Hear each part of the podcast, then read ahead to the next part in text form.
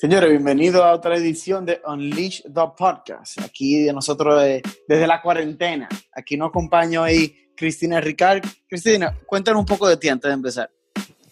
Bueno, hola a todos. Yo soy Cristina Ricard, yo soy psicóloga clínica.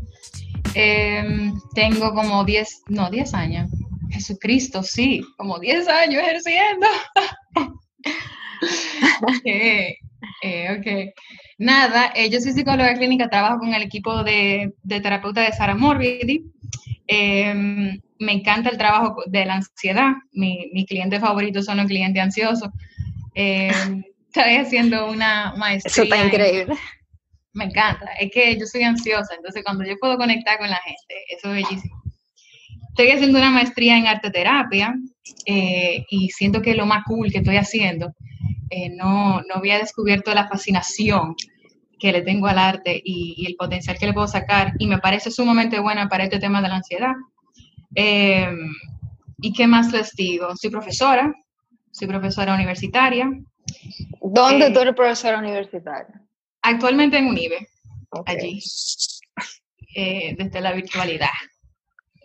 A ti, a ti, te llegó tu tiempo, tú estás, o sea, estamos en el medio de la, de la ansiedad eh, generalizada, o sea, todo el mundo está en la misma, o sea que tú te entusiasmas. Exacto, todo el mundo es tu cliente ahora mismo. Estamos en las aguas, sí.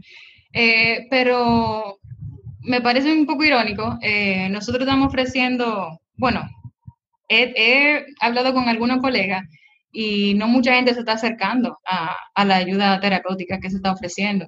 Oh. Yo, yo, me imaginaba que eso iba a estar como explotadísimo, que siempre íbamos a tener como mucho quórum, eh, y no, como que no siempre no siempre los terapeutas estamos recibiendo casos. Tal vez puede ser el tema cultural, tú sabes, que nadie, no nadie, pero es una minoría que, que busca ayuda psicológica en este país.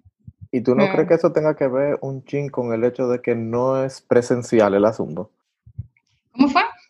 Como que, o sea, que si tú no crees que eso tiene que ver con que, por ejemplo, la terapia, por ejemplo, si tú vas a un psicólogo, un psiquiatra, tú vas a la oficina de él o de ella y es un face to face y tú hablas otra cosa y el hecho de que ya eso tú no lo tienes y no es presencial, como que eso tenga algo que ver con que no... Yo creo que el no. ese que tú estabas esperando.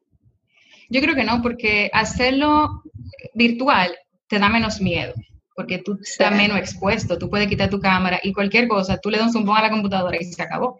Pero si tú estás en tu oficina, en la oficina del terapeuta, tú sabes, tú tienes que pararte, salir, eh, ver si alguien te detiene en lo que tú sales. O sea, es diferente. Tú te expones tú frente a otra persona. Bueno, yo, por ejemplo, yo he seguido con mi terapeuta eh, por, por video call, igual, y me exactamente igual de, de efectivo y, y, maravilloso. Así que. Sí, eso Pero también tú vives sola. Cuidado si la gente que vive con otra se pone como media ah. chiva de que coño, me van a, me van a estar yendo. También, porque yo imagino que van a estar tratando de ahí. Mm. Ni que hablando mal. Exacto. Bueno, pues si, si, todo el mundo aprovecha esa hora que tiene con su terapeuta y va a desahogarse, oye, los problemas que tiene en su casa lo tiene que ir ahí. Y no lo mismo decirlo cuando tú tienes la otra persona a hacer. Cristina, me sorprende muchísimo que, tú, que, que, que entre ustedes se hayan dicho que como que no hay mucha, mucha gente conectando con, con los terapeutas. Yo pensé igual que eso se iba a estar explotando, todo el mundo como buscando herramientas. Igual, igual tal vez son los espacios, la gente prefiere tal vez live, yo veo que mucha gente está haciendo live, no necesariamente veo mucho quórum en los live, pero tal vez, tal vez la, gente está buscando más escape eh, y, y, se involucra más en cosas que tienen que ver con diversión, con, con risas, enfocarse en otra cosa, que también es buenísimo y sumamente importante. Sí. Pero una forma también de evitar. vamos a hablar entonces de ansiedad, ¿verdad? Que es algo que, que todos nos estamos encontrando en, el día a día de, de la cuarentena. Eh, cuéntanos un ching, vamos al principio, ¿qué es la ansiedad? O sea, ¿qué es lo que la causa? ¿Cómo pudiéramos manejarla? Porque vienen muchos días más. Uh, como un mes más. Exacto, esto no se acaba ahora. Sí.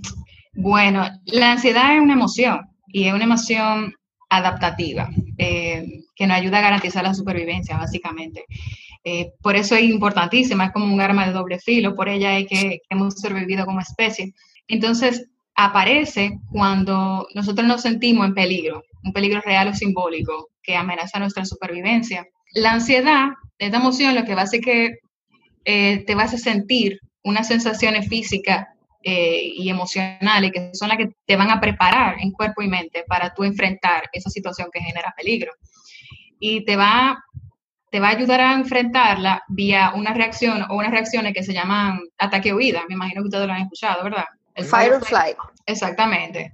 Eh, cuando, cuando tú sientes ansiedad, tu cuerpo activa unas alarmas, tú activa la adrenalina, el cortisol, eh, que van a ser responsables de que tu corazón palpite más rápido, que tú respire más rápido, eh, que la sangre fluya a los músculos, porque tú tienes que mandarte corriendo o, o enfrentar, o sea, combatir algo.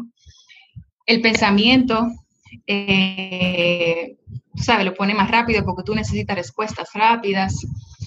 Bueno, básicamente eso es lo que te prepara, ya sea un peligro real, o sea, te va a morir, o no realmente, pero, pero hay una situación de miedo de que algo terrible va a pasar en los próximos tres segundos. Estamos sintiendo más ansiedad. El que no estaba ansioso se puso ansioso. El que ya era ansioso está en pico.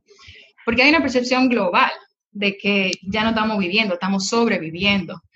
Y esa incertidumbre, porque nosotros no sabemos para dónde esto va, no sabemos por cuánto tiempo vamos a estar aquí, no sabemos cómo esto le va a impactar la economía, al trabajo de cada quien, no sabemos nada. Entonces esa incertidumbre permea, tú sabes, la ansiedad. Eh, entiendo que es algo que vamos a seguir sintiendo por rato.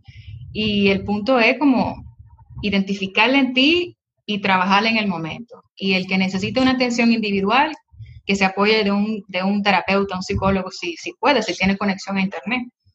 Tú me dijiste otra pregunta, ¿cuál era? Eh, no me acuerdo, pero por ejemplo, algo que, que, yo estoy viendo, ustedes me dirán si le está pasando a ustedes, pero por ejemplo, cuando yo voy al supermercado, yo le veo en los ojos, ¿verdad? Que es lo único que le puedo ver a la gente, porque todo el mundo tiene una máscara, pero yo le veo en la gente, en, los ojos, la actitud de fight or flight. O sea, la gente está que se le caen la cosa de la mano, andan rápido, eh, o sea, la gente quiere salir rápido del supermercado. Antes ir al supermercado era como, obviamente, ir a chilear y tomarte tu tiempo y la musiquita está tranquila y tú estás ahí pero ahora es como, es una pesadilla y al supermercado es ir a un sitio donde tú probablemente te puedes contagiar, pero tú tienes que ir ahí. Y tú eso se lo ves a todo el mundo en los ojos. Nadie quiere estar ahí, todo el mundo, todo el mundo es un potencial eh, contagiador, ¿entiendes? Entonces, todo el mundo está en ansiedad en el supermercado. Ajá, en paranoia full.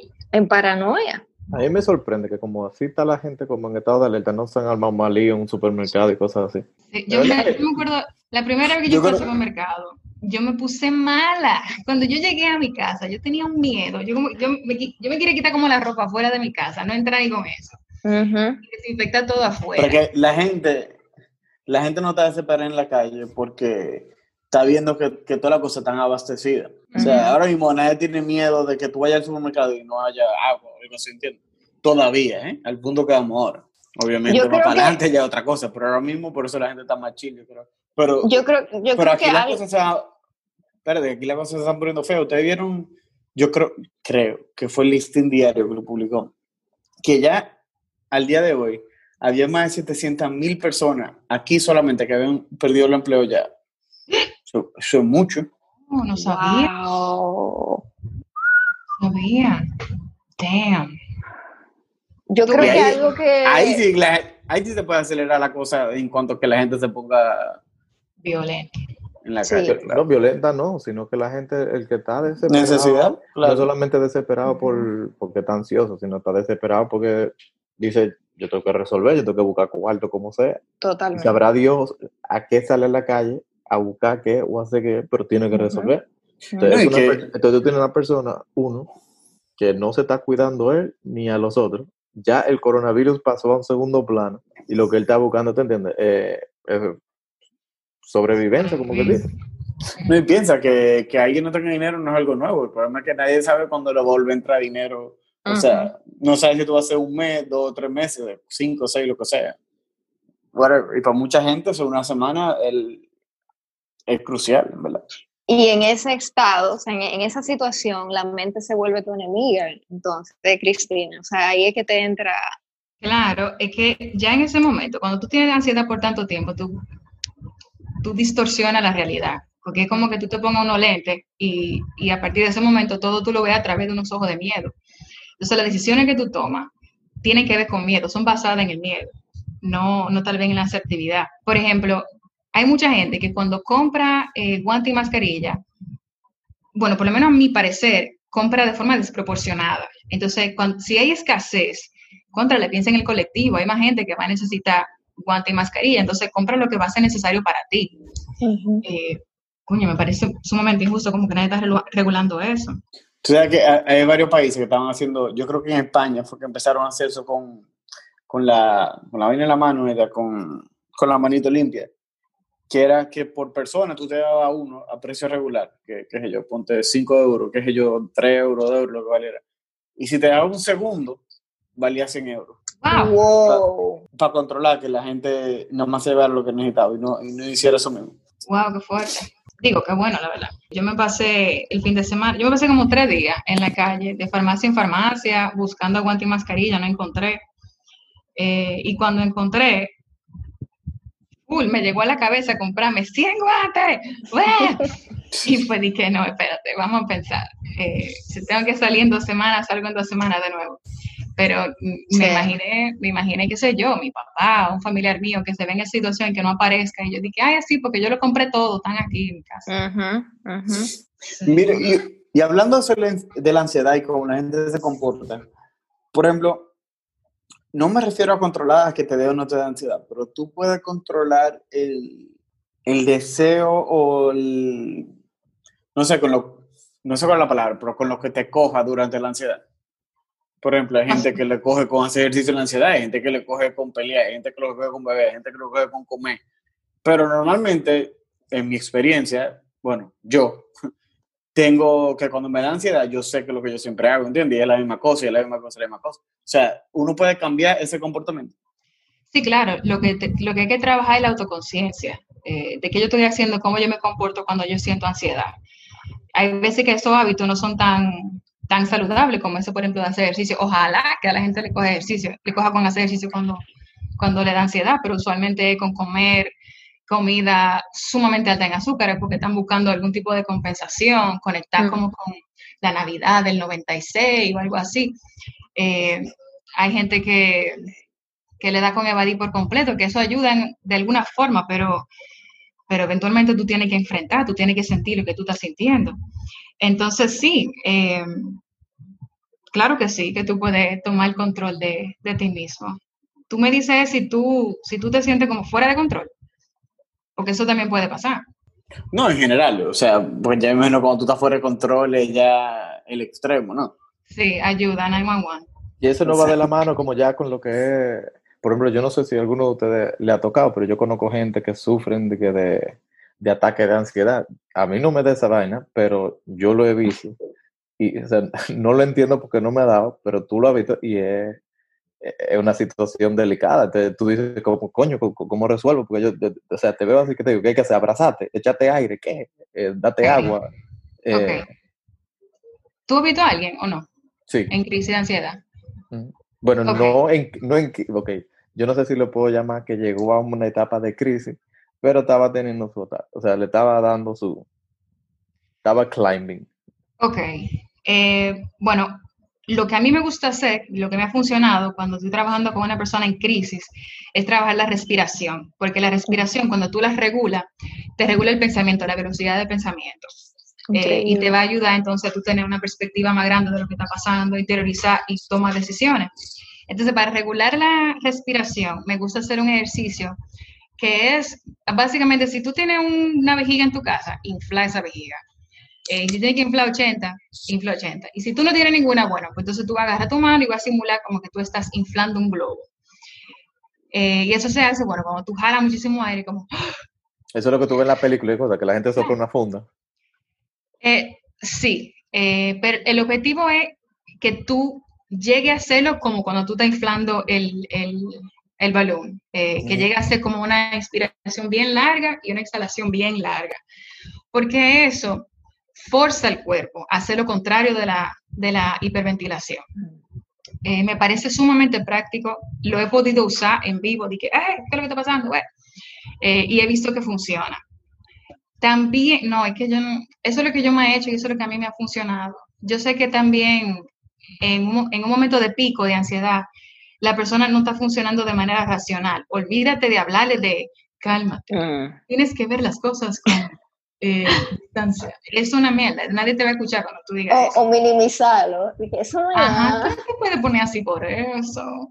No, no, no. Eh, entonces, una herramienta que te puede ayudar es la risa. Si tú puedes llevar a esa persona a ah. desconectarse y ponerse a ver algo que dé risa, o si tú inicia una conversación que tú entiendes que puede llegar ahí, entonces lleva a que esa persona se ría. Que, júralo, le va a bajar la ansiedad.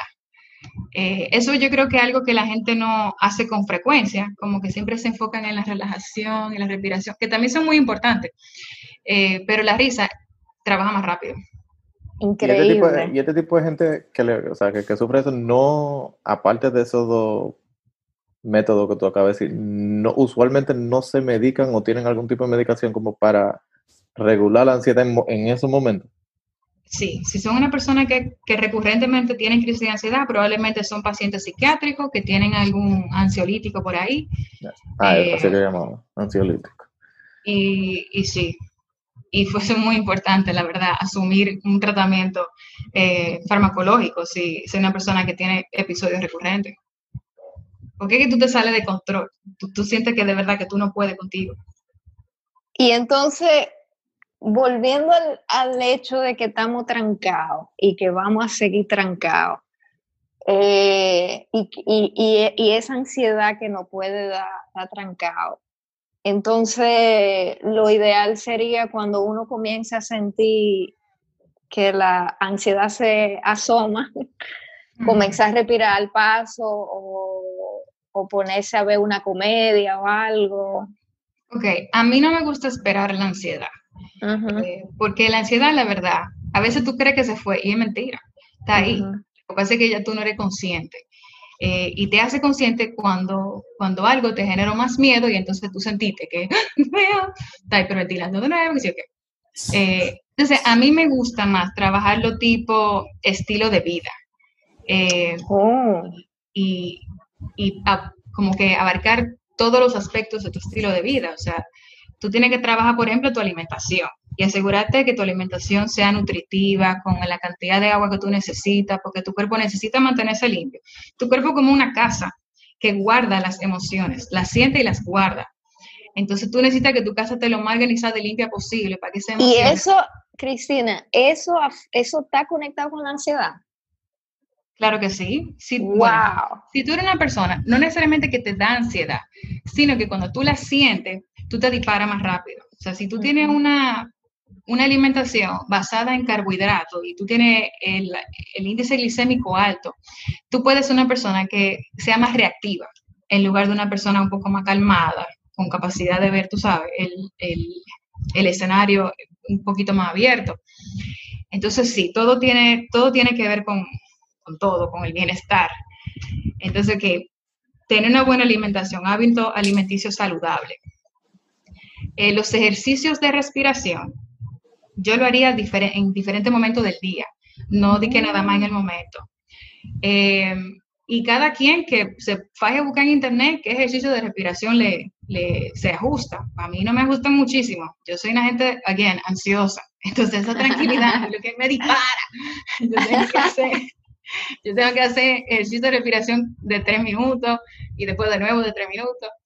Y el tema con la respiración es eso, o sea, si, si yo me acostumbro a tener una respiración pausada y, regulada, mi pensamiento también va a ser pausado y regulado.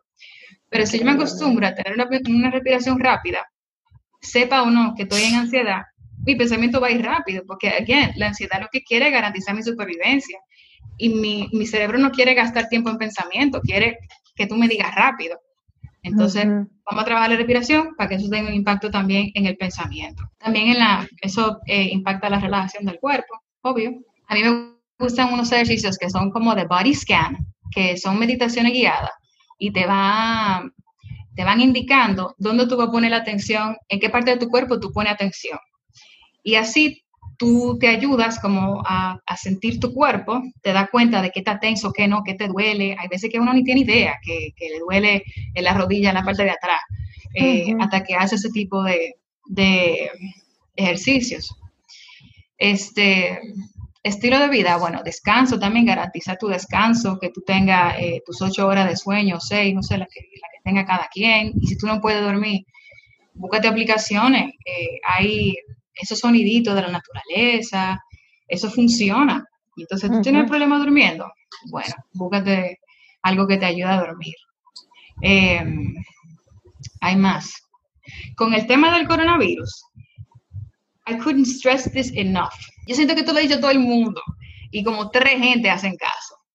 Hay que filtrar de dónde nosotros recibimos la información. Sí. Totalmente. Porque es que yo no, yo no entiendo cómo es que todavía estamos rodando como información sin sentido, sin base. Mira, a mí la semana pasada me dijeron, el miércoles de la semana pasada, Cristina, van a cerrar los supermercados de jueves a domingo. Y yo dije, ¿quién te dijo eso? Eh, la Asociación de Supermercados. ¿Dónde está escrito? O sea, hoy es miércoles. Eso, yo lo tenía que saber desde la semana pasada. ¿Dónde está? Sí. Eh, y muchísima gente se alocó, y bueno, por lo menos por mi área. Y estaba una fila enorme en, el supermercado. Yo como que, sí. eso pasó en Puerto Rico. En Puerto Rico sí cerraron eh, los supermercados. Pero aquí no. Sí. Es que si lo dice el internet, ¿verdad? Claro, de por Cristo. Mira, Cristina, eso, es, eso que tú dices es súper importante. Eh, eh, yo lo hice, yo comencé a cerrar todos mis canales de noticias. Eh, por ejemplo, yo recibía notificaciones todo el tiempo del New York Times, tú sabes, CNN, y comencé a, a apagarlas, a apagar todas las notificaciones de noticias, que solamente veo la noticia cuando yo la busco pero no que me están bombardeando. Y eso me, me ayudó bastante a, calmarme, a, a, desconectarme de, tú sabes, de, de, ese, porque no es no ve la noticia, pero es que e, eso, ese bombardeo constante te, oye, me te da una ansiedad del carajo. Y en verdad, en cuanto a ver la noticia, hay que llegar a un balance ahí, porque ¿qué, ¿cuáles son las noticias hoy en día? Como tú me dijiste ahorita, 700 mil personas perdieron su trabajo. El que tiene miedo de perder su trabajo, lee eso y se dispara. Ah, yo soy Se jodió, claro. Hasta, el que, hasta el que no tiene miedo y no estaba pensando en eso, de repente se pone a pensar y dice, mierda, espérate, ¿en qué industria yo estoy trabajando? Mierda. Ya me apunta a pensar cuánta gente hay en, esta, en este país.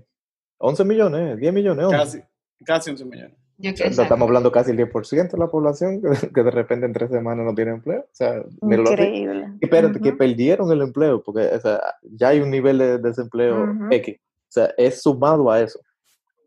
Wow.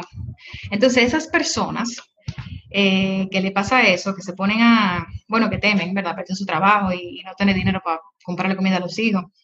Eh, lo que pueden hacer, porque la, como hay una incertidumbre, es imaginarse todos los escenarios que te parecen que son terribles, que pueden pasar, desde el menos malo al peor. Entiendo que mejor ponerlo por escrito, cada escenario que tú crees que te puede pasar. Y luego escribir un plan para tú enfrentar ese escenario. Porque es que hay una incertidumbre, tú no sabes lo que va a pasar, tú te lo estás imaginando. Pero la verdad es que puede ser que tú pierdas tu trabajo, o sea, yo no te lo puedo garantizar. Eh, entonces planifícate, pon de lo que, de lo que menos miedo te da a lo que más miedo te da. Y si sucede, bueno, ya tú tienes un pie adelante porque ya tú, ya tú pensaste en eso ahead. Pero no quedas estancado en ese, ese pensamiento de que si yo qué, todas las cosas que me van a pasar. Reconocer incluso que si, si te pasó un pensamiento por la cabeza que comienza con y si, es un pensamiento ansioso, ya es un pensamiento distorsionado. Entonces, bueno, cool, un pensamiento distorsionado, vamos a ponerlo por escrito. Pa, pa, pa. ¿Qué yo voy a hacer con eso? Bueno, voy a buscar trabajo aquí, no sé, yo sé vender tal cosa, pero que se preparen, se preparen para cada escenario que le da miedo. Mira, nos mandaron ese dato y que, que no son 700 mil personas que perdieron su trabajo, sino que se lo suspendieron, pero para fines de pulibanca dentro de la crisis, que no sabemos cuánto tiempo va a durar, el tú no estás produciendo y estás desempleado en la misma vaina. O sea, tú no estás generando ingresos. Y si esas 700 mil personas no tenían ahorro o una fuente secundaria de ingresos, desempleo, eh, frisado, suspendido, como tú le quieras llamar, same shit. Sí, no, y tú estás suspendido, y es verdad, pero cuando vuelvan, hay muchos otros trabajos que van a ser obsoletos, que se van a dar cuenta que no pueden mantener, o sea, ahora, y de todas maneras, la gente que como que no entiende que todo, está relacionado al, al, coronavirus, porque ustedes no vieron la foto y los videos de la gente hoy andando en un hueco público, que está todo reventado, la gente saliendo, la gente cree que esta vaina que hoy, porque mucha gente parece que no se enteró, no leyó, que se extendió lo del, no la cuarentena, pues, son, bueno, sí, la cuarentena. El, estado de emergencia. No, el, estado de emergencia es otra cosa. Y lo, Exacto, lo que, declararon fueron 17 días más de cuarentena, que Entonces, ya se cumplían los últimos tiempos que cumplían este viernes. Exacto, mm. mucha gente salió y como si fuera a trabajar su día normal y estaba repleta la calle en la mañana, dijeron. Hay fotos y toda la vaina. Señores, la cantidad de gente que hemos metido, que han metido preso aquí por, por violar la, el toque, es, una loquera. Es, es absurdo. Es absurdo esa vaina. Sí, eso sí me da pique. A veces yo llego por mi casa a deshora con gente que, yo, que se siente que está en la calle y es como que, men, de verdad, please. No, es que es lo que te digo, aquí, o sea, aquí no en muchos sitios también, pero aquí es donde estamos. Hay una gran cantidad de personas que o todavía no le, dan, le han dado el nivel de seriedad que amerita, o peor aún, se han eh, ¿cuál es la, ¿cómo es la palabra? Desensibilizado con que ya tenemos tres semanas en cuarentena y ya le está importando menos la cosa. Le estaba yo contando a, esta gente, yo vi gente celebrando cumpleaños antes de ayer o vaina. O sea, una cena en, una casa de 10 personas, son 10 son 8 personas que no viven, que no viven ahí. Ah, no, que yo la conozco que no están enfermas. Ajá. ¿Quién te dijo que no están enfermas? Exacto, ¿quién te dijo que no están enfermas? ¿Qué es lo que estás haciendo tú celebrando? Van a quedarte en tu casa, no jodas. Contrale. Una vaina que tiene como. ¿Cuánto tiempo dura? ¿Como 10 días o 15 asintomático? 14. 14. Pero ustedes vieron que nosotros teníamos el índice de muerte por el coronavirus más alto de América. ¿Qué? Yep. Sí, pero. Y, si tú pero, Mira, pero, señores, esta, esta todo esto va con lo que estaba. Eso es decir que todo va, va con lo que está diciendo Cristina, que bueno, pues, no buenas noticias son vainas malas hagan su ejercicio, pero por ejemplo, miren, estoy respirando, la, única, la única noticia que yo sigo son los boletines que tiran todos los días de Diario Libre, porque no, compara números. Y los, si tú te fijas, los últimos tres días, las cantidades de muertes han subido, pero muy poca, como tres muertes, cuatro muertes. A diferencia de la semana anterior que subía de que 100 de un día para otro, 40 de un día para otro. Sin embargo, la cantidad de casos sigue aumentando, pero por mucho, ya vamos por tres mil y pico, cuatro, no estoy seguro por cuál era el número. Ahora, ¿qué te dice eso? O sea, las muertes se han, se han reducido un ching, pero han aumentado mucho los casos. Mucha de esa gente que están en esos casos que están infectados, puede que pasen al próximo número, que es la cantidad de muertes. O sea, que de repente va a haber, o sea, claro, eso se puede multiplicar de para Nosotros no estamos ni cerca de, de, de picking, o sea, de llegar a donde el momento, mira, ya está aquí, this is as bad as it's gonna get. Y ya de aquí, eh, ¿te entiendes? O sea, no me llegó al pico, eso es lo que tú estás diciendo. No, no. Y después del pico, tú sabes que puede haber un relapse. Claro, bueno, puede pasar mil vainas, pero supuestamente en toda epidemia, pandemia, lo que sea, después que se llega al pico, se viene a ver como una recesión hasta que se llega a la normalidad. Pero tenemos que llegar a ese punto para ir bajando. Y yo lo que veo y lo que dicen y lo que está pasando, o sea, mire Estados Unidos, Estados Unidos ya le quitó la posición número uno, son, son los mejores en coronavirus, ahora son los que más casos tienen, más muertes tienen, más vaina tienen. Eh, sí, pero también el, el, tamaño del país influye. ¿eh? Está bien, yo no estoy diciendo que no, pero eh, Estados Unidos es bien grande, pero Italia y España tienen países grandes cerca de ellos, o sea, eso, pudo haber crecido más, pero o sea, Estados Unidos le dio con, le dio con banda, o sea, eh, por, por, no per cápita, sino por eh, ubicación geográfica, yo creo que Nueva York rompe cualquier, o sea, por, por, geográficamente rompe cualquier otra parte con la que tú la quieres comparar, que no sea de que Wuhan o China, una vaina de, donde, de donde la vaina salió. Nueva York está un par de meses Santo Domingo. No. Señores, yo estoy pensando qué comedia voy a ver después que terminemos, porque ustedes me están poniendo rapidísimo. o sea, por favor, paren. bueno, ok. Esto es, esto es, una conversación de manejo de ansiedad. Por favor. Mira, Cristina, y a nivel, a nivel local, porque me sorprendió ahorita lo que tú dijiste, que dada la situación, tú te encuentras de raro que poca gente, o sea, están reaching out a personas como tú que tienes para manejar o whatever, o sea, tratar su tema de ansiedad, la ansiedad en general. ¿Qué tú has notado en la situación que está pasando ahora que te sorprendió que tú dices, ok, tú ves, esto yo no me lo esperaba que fuera así? Eh, de la gente, tú dices. Sí, de la gente en general. O sea, por ejemplo, yo siento o yo veo, yo no veo que la gente está tan ansiosa o desesperada como yo me hubiera imaginado que, iban que pudieron haber estado a este punto? Bueno, eh, yo no sé si hay que estar desinformada, porque yo sí le he parado a las noticias porque no quiero, tú sabes, eso me di para mí. Eh, pero yo creo, yo creo que yo hubiese esperado como, como más delincuencia eh, a este punto. Como más agresividad en la calle, tú sabes, más desesperación porque la comida está más cara.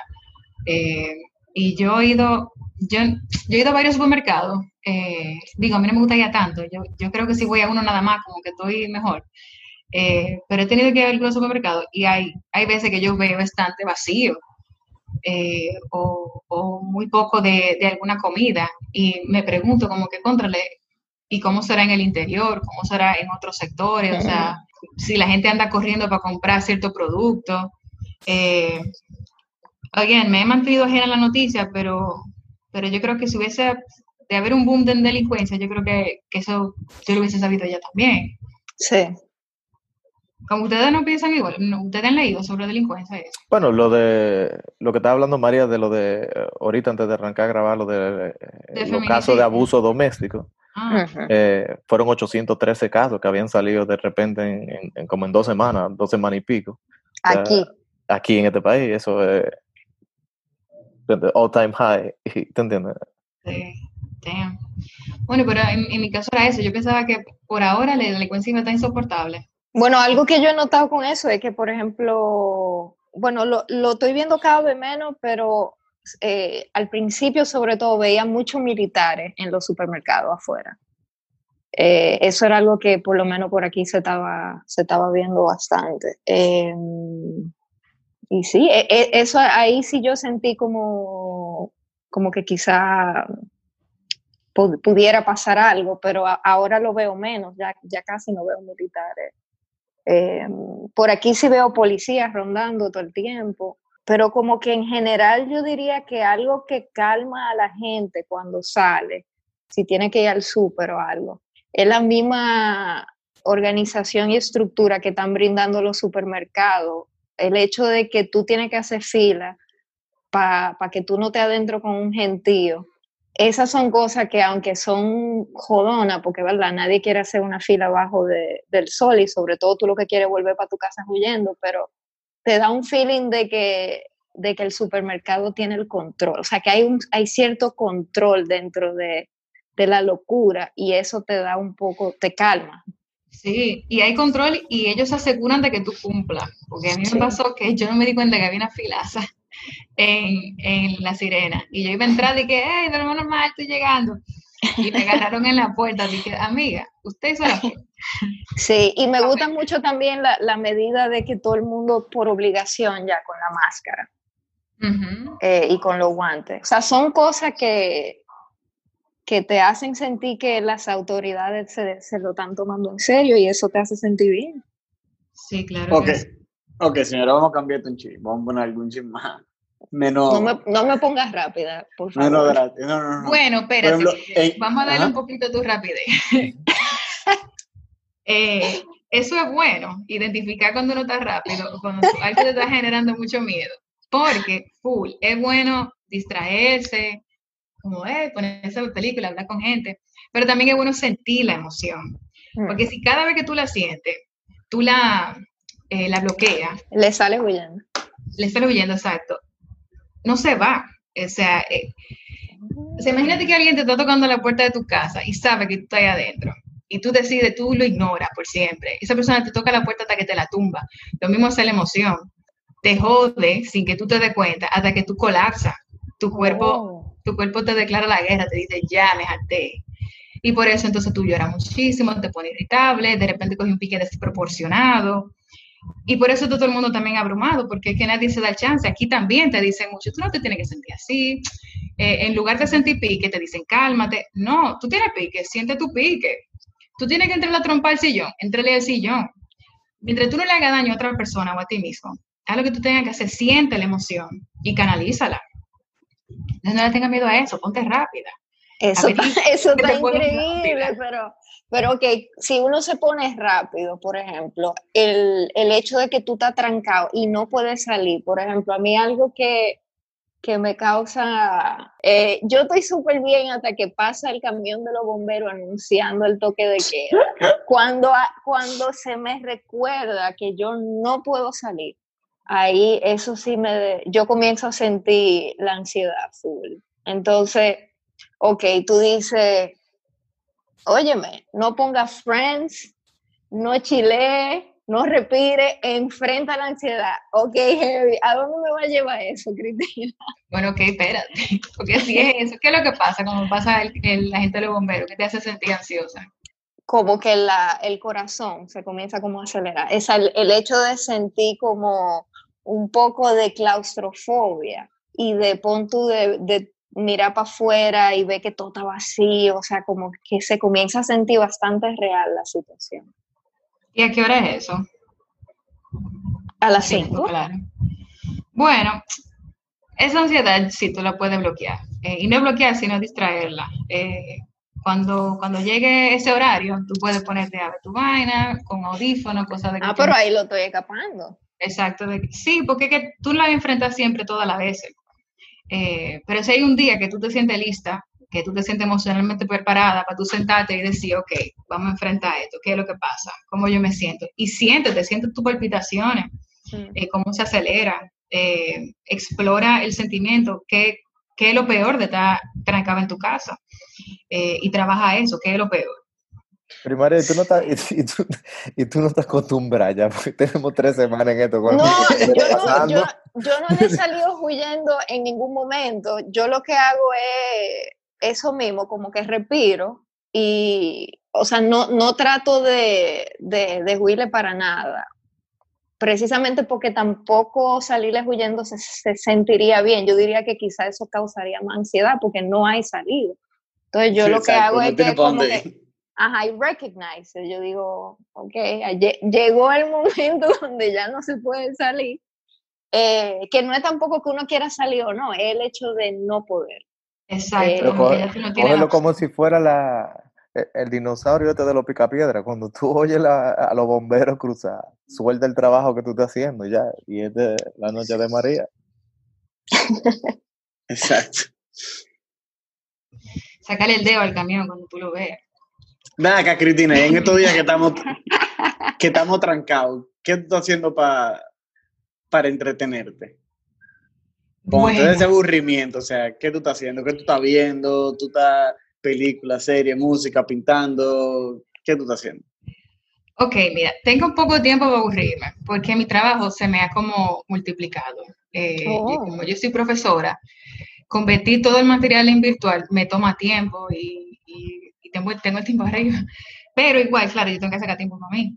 Eh, yo me pongo a ver series en Netflix. Hay series que ya yo he visto, que me dan risa, que, que ya yo sé que me van a calmar. Por ejemplo, Community. Me estoy comiendo Community. Cuando se acabe eso, voy a agarrar otra que yo sepa que me dé risa. Yo me estoy enfocando en comedia. Cero drama, cero suspenso, cero tensión. Ya, ya la vida genera. Exacto. Sí. Eh, yo estoy sola en mi casa, yo, entonces para mí es muy importante yo tener, hacer interacciones eh, por video. Ojalá que diario, yo no siempre puedo diario, pero eso se, se, me hace muy importante. Señora, a mí el contacto físico me hace una falta enorme. Y yo tengo la suerte que yo tengo un gato, que el pobre lo tengo harto. Pero, eh, pero nada, tengo que hacer eso por mí, por mi salud mental. Yo ayer fui a una terapia de grupo, yo tengo que mantenerme en contacto también con, con mi proceso terapéutico eh, y canalizar. Es muy importante canalizar, eso se puede hacer, tú me preguntaste por pintar, yo he pintado muchísimo, eh, a veces escribo y, y, así me mantengo también haciendo ejercicio. Eh, y así nos tiene que sacar de abajo. Mucha gente que, que no oye y mucha gente que conocemos están lidiando con sus hijos, o sea, el hecho de que ya, ya no es que hay un trabajo y se van de la casa y tienen ese break, o sea, eh, eh, ¿qué, qué, qué tú le puedes decir a esa gente que, que tienen hijos que, óyeme, que hasta si le da ansiedad, pon tú que no pudieran hacer la cosa que nosotros estamos diciendo porque tienen que responder a, a, niños o tú sabes, o, o, si a los niños le da esa ansiedad, o sea, ¿qué, qué onda le podemos decir a, a, parents? Bueno, con los parents, los parents tienen más otros miedos, no sé si ustedes tienen hijos, eh, pero tienen otros miedos que yo no tengo, porque yo no, la, yo no tengo a quién proveerle. Eh, y a parents, yo les diría que, que ayuden a sus hijos emocionalmente con el tema. Ahí pueden buscar eh, historias online sobre cómo hablar del coronavirus con tus hijos. Quien me ayudó a entender un ching fue un niño, de hecho, que yo leí no sé dónde, eh, que fue un niño que, que dijo como que el coronavirus, tenemos que guardarnos en nuestras casas, ¿verdad? Porque viene el coronavirus. Y si él viene y te encuentra en la calle, se te pega y entonces, ¿verdad? Te enfermaste. Pero si tú estás en tu casa, el coronavirus pasa, no te ve y entonces se va. Señores, sí porque yo entendí me calmé. Eh, entonces, sí, eh, buscar historias sobre cómo habla de eso, eh, ponerlo mucho a proyectar, los ejercicios de pintura, actividades creativas, ayuda mucho a los niños y a los adultos también. a externalizar sus emociones. Lo que pasa es que los niños no saben hablar de sus emociones. Entonces, que la ah. externalicen mediante actividades lúdicas, actividades creativas, artísticas. Y los padres, bueno, eh, ayudarse entre sí, si, si, si, hay una pareja casada, si, tú tienes un, esposo, una esposa en la casa, eh, asegurarse de que canalicen su ansiedad sin la presencia de sus hijos, porque lamentablemente tú te das cuenta o no, tus hijos la sienten también, tu ansiedad. Los, niños son mucho más sensibles que, nosotros.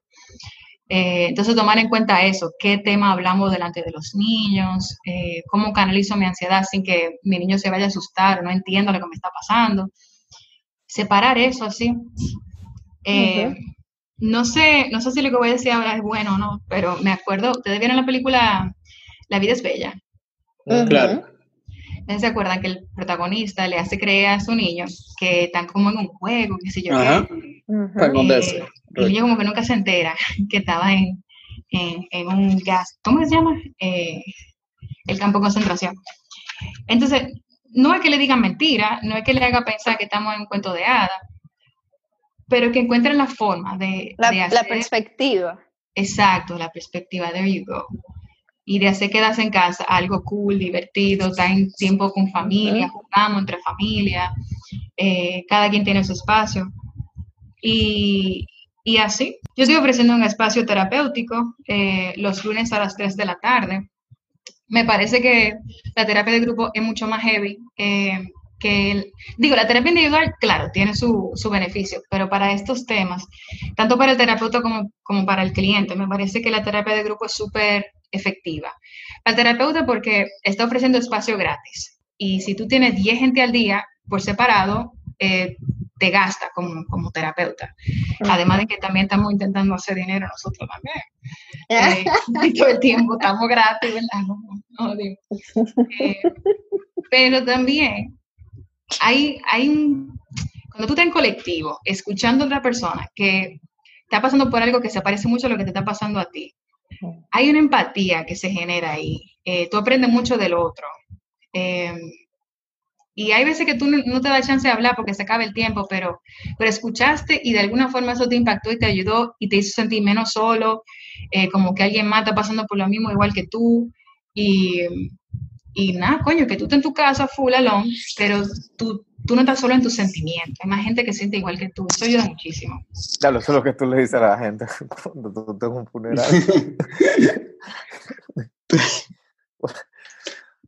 Pero acá, un momento como este, que tú dices de crear empatía, la empatía es muy importante, pero un momento como esto, que por más que tú quieras crear empatía, tú también, por más que tú quieras, tú tengas una situación difícil, aunque tú no quieras admitirlo, todo el mundo está en una situación de incertidumbre, de que, o sea, lo que quiero decir es que no todo el mundo está eh, en la facilidad de poder ayudar a quien quiera cuando quiera, ¿entiendes? Entonces la empatía en estos momentos a veces se puede volver hasta, pues, bueno, desaparecer de cierto, bueno, no. Yo no sé, ¿para ti qué es empatía? empatía es, por ejemplo, si María tiene un problema, eh, vamos a suponer que María es, qué sé yo, una alcohólica No, no, no, vamos a suponer que tú eres una alcohólica y te pasó algo, lo que sea. Vamos, vamos, just for the em, record, que yo no tomo alcohol. No, todo esto es hipotético. Empatía vamos a suponer, yo sentarme con María y no decirle di que, ay, pobrecita, que tú te sientes así. No, eso, ahí yo estoy degrading, o sea, no degrading, eh, belittling sus problemas. Empatía es sentarme, mierda, ¿qué mal que tú estás pasando por esto? Okay, ¿Cómo te podemos ayudar? ¿Qué podemos hacer para tratar de, de que esto no te vuelva a pasar? O de que tú salgas de este hoyo ahora mismo, ¿entiendes? Hay una diferencia. Pero que no, no, ahora mismo no todo el mundo tiene la facilidad para poder ayudar a otros por la, incertidumbre de tiempo que va a durar esto, ¿entiendes? Pero cuando tú eres empático, tú no tienes que ayudar necesariamente. Eh, el hecho de que tú te puedes poner en el zapato del otro, ya eso es empatía. Entonces, que alguien te diga, por ejemplo, tú le contaste lo que te está pasando y alguien te diga, coño, qué difícil lo que tú estás atravesando. Tú debes de estar haciendo una vaina horrible ya eso es empatía y ya tú sentiste que te validaron y ya tú te sientes menos solo. Y de esa forma ya tú ayudaste incluso, ya tú no le tienes ni que decir, ¿qué hago por ti? El que, el que puedo hacer por ti es un añadido y está genialísimo. Eh, pero ya con el hecho de reconocer al otro eh, desde donde está, ponerse los zapatos del otro, ya eso es empatía. Sí. Ayer pasó algo increíble, estábamos teniendo una conversación estábamos hablando de qué estábamos haciendo en la cuarentena y yo le estaba diciendo a los muchachos que yo me hice un horario como si fuese un horario de universidad y me puse clase, clase de piano de tal hora tal hora, clase de lengua de señas de tal hora tal hora, etcétera, etcétera.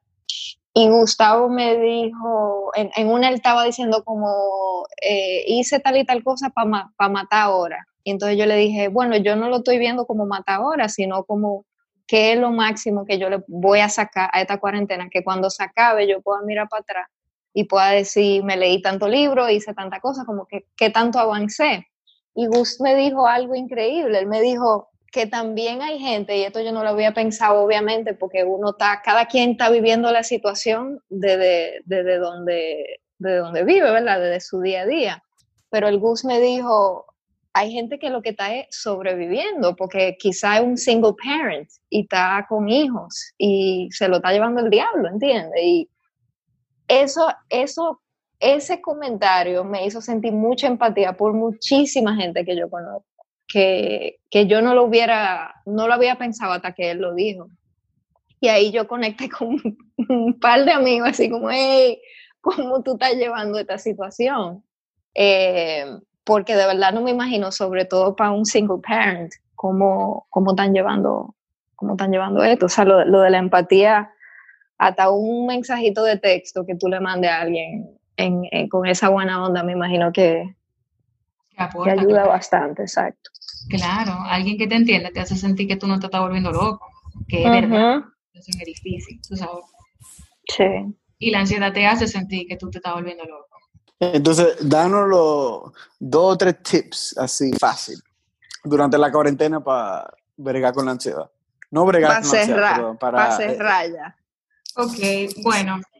Sabe el tema de filtrar en la fuente donde recibimos la información pertinente sobre el coronavirus. Hacer un balance en cuanto a, las noticias, o sea, no se expongan tanto a recibir noticias lo suficiente para enterarse cuando se acaba la cuarentena, porque qué triste fuese no enterarse. Eh, y, tener así como un balance.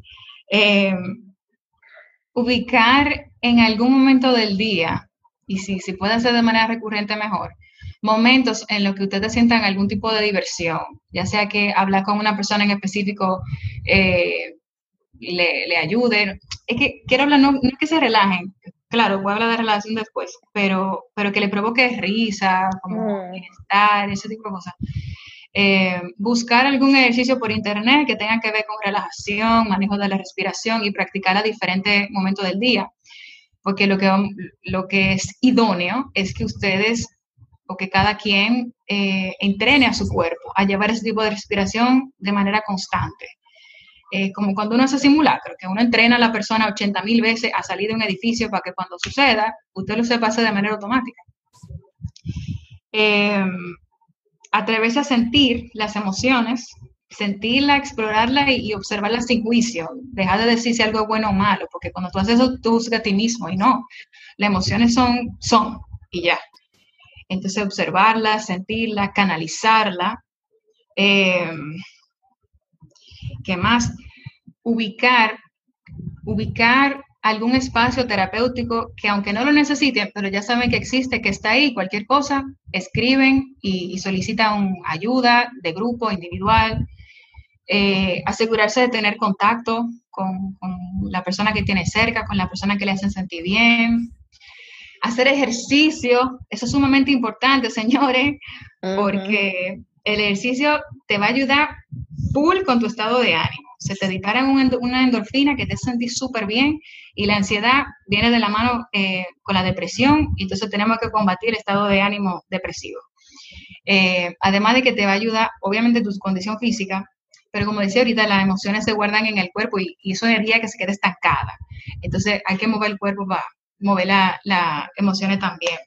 Y entiendo que, bueno, eso como que lo más básico, lo más puntual, sabe cuándo pedir ayuda, buscarla, filtrar, balance, y ah, como le decía ahorita, cuando algo da mucho miedo, ponlo por escrito, que a qué tú le tienes miedo, todos los escenarios, y entonces comienza a generar planes para cada escenario para que si sucede, te sientes, tienes menos miedo de enfrentarlo.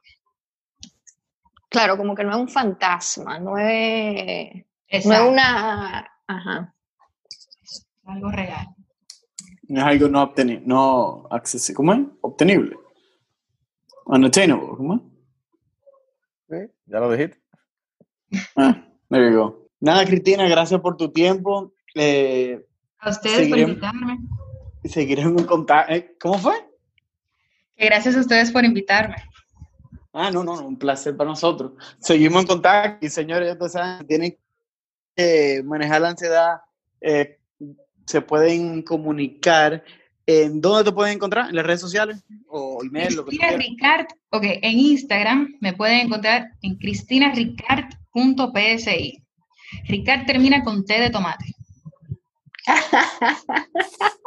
Ese es tu eslogan. Debería de serlo, porque yo lo he dicho la vida entera. Cristina Ricard PSI. Punto PSI. Punto PSI. Sí, ahí pueden encontrar información también de los espacios de desahogo que tengo los lunes, los lunes a 3 de la tarde, en grupito de 10 en 10, hacemos espacio de desahogo. Buenísimo. ¿Ese espacio son por dónde? ¿Son cómo? Por, por Instagram. Por Zoom, ah, por Instagram también. Ahí va a encontrar la información. Cristina, gracias por ponerme rápida y después enseñarme a, cómo desacelerarme. bueno, Bye. un placer. Bye, un abrazo a todos. Igual. Bye.